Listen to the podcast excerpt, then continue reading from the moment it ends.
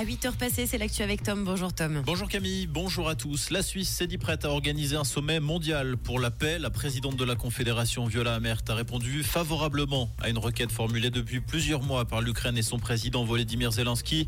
Elle a précisé que les équipes du département fédéral des affaires étrangères travailleraient dès aujourd'hui à l'élaboration de cette conférence.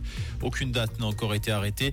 Le sommet aura lieu lorsque les conditions seront réunies, a déclaré la présidente de la Confédération. Il s'agira d'un sommet le plus large et le plus inclusif possible. Après son passage à Berne, le président ukrainien Volodymyr Zelensky s'est rendu à Davos en soirée pour participer au Forum économique mondial qui doit officiellement être lancé aujourd'hui. L'animateur français Arthur a lancé une action en justice contre Nespresso. Une plainte a été déposée par le présentateur ainsi qu'une dizaine d'actionnaires de la société Eticol Coffee.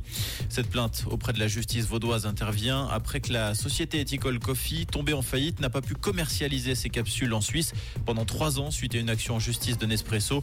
Les créanciers réclament 280 millions de francs de dommages et intérêts. Les appels pour des intoxications ont augmenté l'année dernière en Suisse. La fondation Toxinfo Suisse a recensé plus de 41 000 appels en 2023, soit près de 2% de plus qu'en 2022. Les intoxications médicamenteuses représentaient plus d'un tiers des appels devant celles liées à des produits ménagers.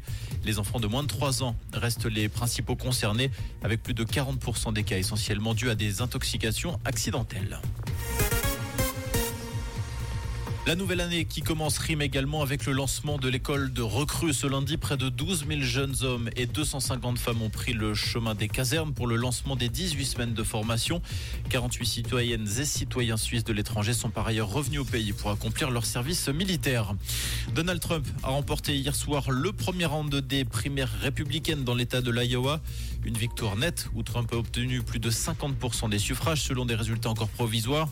Ron DeSantis termine deuxième, Nikki Haley troisième. En quatrième position avec 7% des voix, Vivek Ramasvani aurait annoncé suspendre sa campagne. Le stade Lausanne-Ouchy renforce son attaque. Le club lausannois vient d'annoncer l'arrivée en prêt jusqu'au terme de la saison du joueur moldave de 24 ans Vitali Damascan. Le contrat de l'international aux 34 sélections comporte une option d'achat. Comprendre ce qui se passe en Suisse romande et dans le monde, c'est aussi sur Rouge.